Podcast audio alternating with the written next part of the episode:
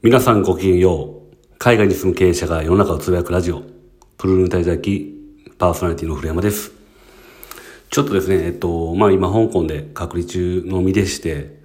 で、朝倉、朝倉未来のね、YouTube をしょっちゅう見てるので、えー、一度やってみたいと思って、ちょっと導入を変えてみました。で、今ですね、えー、まあ、隔離、香港の方で隔離でね、えー、21日ということで、えー、長い隔離の、最初の方なんですけども、まだまだ隔離なんですけども、まあその間でやっぱり香港戻ってくるとね、結構仕事がいろいろありまして、で、まあ不思議なもんでですね、日本にいる時結構、ね、香港からのなんか仕事のね、話とかあんまり来なかったんですけども、戻ってきた途端にですね、えー、急激に増えて、えー、その処理を毎日しているのと、あとまあね、あのー夜な夜な YouTube を見ていろいろね、えー、朝倉未来チャンネルとかあと最近などはあのサッカーやっぱりねあの、まあ、サッカーを昔やってたんででサッカーの番組ちょこちょこ見てね、えー、中田英寿とかね上昇寺とかあの時代ですよね。で僕らの世代の時代の、えー、YouTube を見たりとかしております。でその中で今日話したい内容っていうのは、えー、まあ、ホップ、ステップ、フリップっていうね、えー、タイトルで入れてるんですけども、僕がこの前あの、前回のですね、あの、まあ、あの、初詣の話をしたと思うんですけども、まあ、毎年ね、鞍馬寺の方に行って、まあ、1月15日までね、えー、買うことができる、まあ、虎ね、大きい虎を買ったっていう話をしてたと思うんですけども、まあ、それをですね、あの、初詣行った後に、えー、ちょっとまあ違う番あの、テレビでですね、あの、まあ、キムタクとさんまさんがやってるですね、あの、三択っていう番組を見てて、で、あ、すごい、やっぱさんまさんすごいなと思うようなね、ことがあって、まあその言葉を聞いてですね、えー、ぜひそれはね、あの、話してみたいなと思って、えー、今回タイトルに挙げました。っていうのもですね、まず、あの、あの人ね、あの、まあ、さんまさんと、まあ、まあ、僕にも、まあ、いろんな人がね、まあ、あの、言ってるんですけども、まあ、海外にいた人とか結構ね、あの、まあ、ダウンタウンであったりとかっていうのがすごく心の支えだったっていうので、よく言われてるんですけども、まあ、僕も一緒で、まあ、香港に行って、まあ、結構ね、あの、異国の地で戦うって、これ多分経験した人じゃないと分かんないと思うんですけども、まあ、特に僕の場合は、工場勤務だったんで、本当にね、日本人一人対香港人全員っていうようなね、まあ、あの、仲間なんですけど、やっぱりこう、一人ね、あのー、まあ、国籍の違う人間っていう立場で戦ってきた身からすると、心細かったり、やっぱりどっかでね、あのー、まあ、味方、ほんまの味方じゃないなって初めの頃はね、やっぱり思ってて、今は全然ないですよ。ないですけど、やっぱ思ってた時期があって、多分、やっぱその時にですね、あのー、まあ、心の支えになったのが、まあ、僕にとっては、さんまさんであったりとか、あとダウンタウン。まあ、この二つの番組を見て、まあ、明日からも頑張ろうっていうのでね、よく思ってたのを思い出します。まあ、そんなね、あのー、さんまさんが言った、あのー、その三択でね、言ってたので、えー、まず、あの人、あのー、初詣とかあんましないらしいんですよね。あと神社にお参りもあんましないらしくて。で、じゃあね、もし神社に行ったら願い事何っていうので、まあ、浅草寺に、浅草寺ね、あの、浅草の浅草寺に行ってたんですけど、まあ俺は、まあ願いが一つあるとしたら願い事がなくなりますようにっていうのが願いやという話をまあしてました。で、それ聞いてね、ああ、確かに、まあ言ったら願い事があるってことは、まあ自分自身まだまだいろいろ欲望があって、いろんなことやりたいとかあってっていうので、いろんなね、あの、自分の今の状態だとたどり着けないことに対してお願いする。まあ言ったらね、あの、人の力でも何でもなくて、まあ、神様の力をね、あの、借りて達成しようっていうね、まあ、都合のいい話ですわ。で、それがなくなりますようにっていうお願いって、まあ、言ったら、全部自分の力でね、えー、成し遂げていった、いって、初めて至れる境地かなっていうので、まあ、聞いてて、ああ、僕もね、いつかこう、自分でね、もう何もいりませんと、えー、まあ、世界が平和になりますようにぐらいのね、ことを言えるような人間になれればいいなっていうのを、それ聞いて思いました。で、まあそれで実際にね、あの浅草寺の方にキムタク島をね、変装していって見つからずにお参りして帰ってくるっていう企画やったんですけども、まあそれをね、えー、実際にやってはりました。だからまだまだ僕自身は願い事ね、例えば、えー、まあ2024年か、えー、うちの会社で株式上場できますようにとかね、まあもっとお金持ちになりますようにとか、まあ、えー、社員がね、あのー、まあ今の事業が成功して、で、力をつけて、で、えー、彼らも、まあお金持ちになれますようにっていうようなね、そういう願いとか、まあ家族の幸せとかもちろんですよ。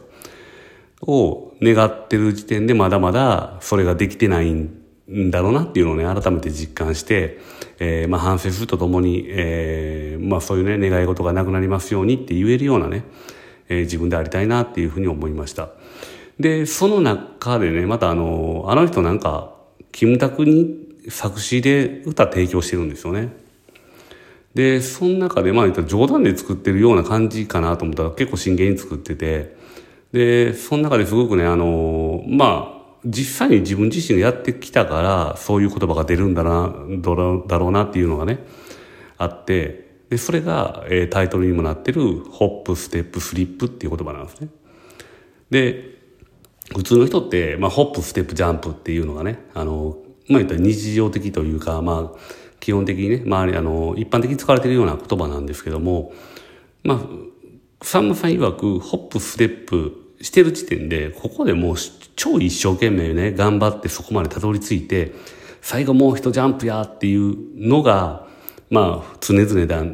常、まあ、世の常やなっていう話ですよね。ただ、そこでうまくいかなくてこける。だけど、もうホップ、ステップ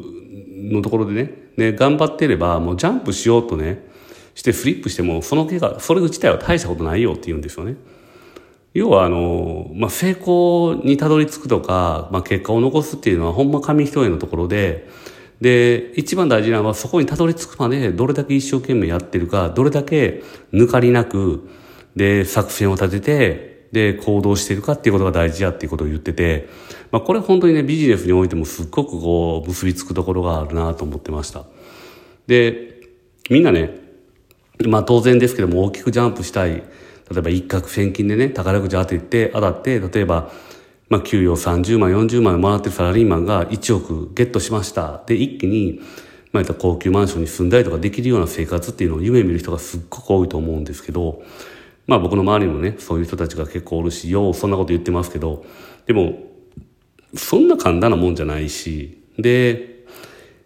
そのね、あの、ホップ、ステップのね、部分を頑張らずに、いきなりジャンプして、成功してしまった人っていうのは結構ね、不幸になってる人が多いっていうのをね、まああの、本とかでも書いてましたよね。あの、宝くじに当選したりとかどうなったか、まあ殺された人もいたりとかね、誘拐された人もいたりとか、いろいろね、あの、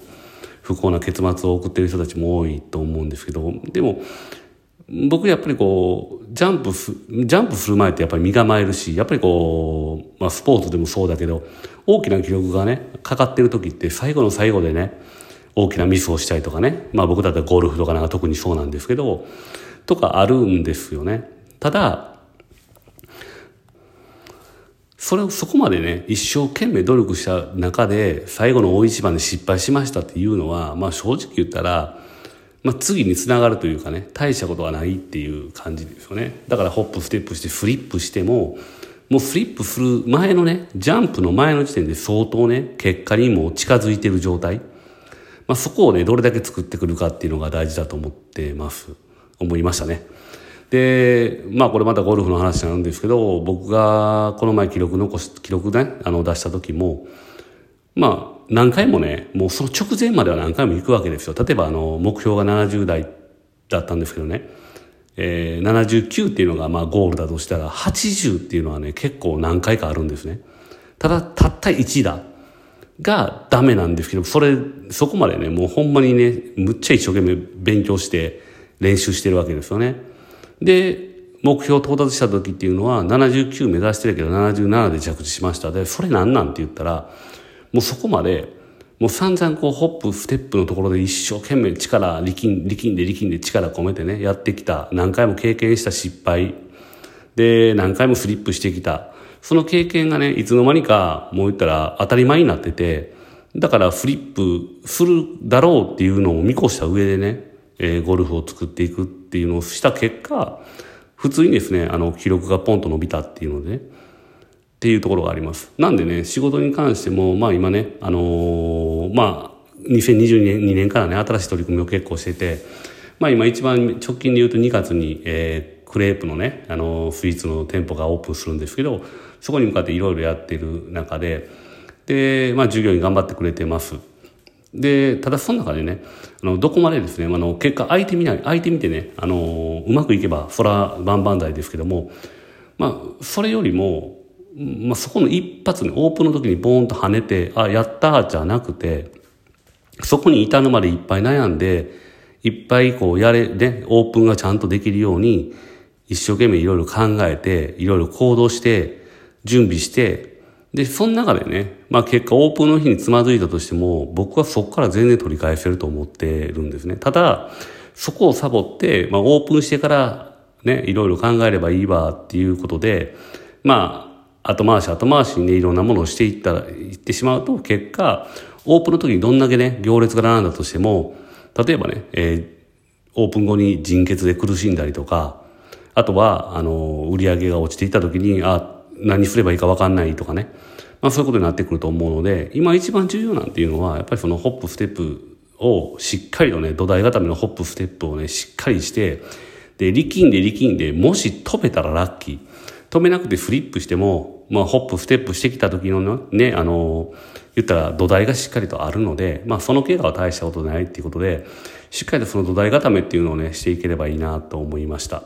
なんでまあやっぱ言葉の力ってすごいなっていうのと、やっぱり今までやってきた人、第一線で活躍している人っていうのはね、やっぱり学ぶところがいっぱいあるなと思って、今回も、えー、まあさんまさんのね、言葉に今回も勇気づけられたという話でした。では、ありがとうございました。えー、来週も隔離中ですが、頑張って、えー、放送しますので聞いてください。では。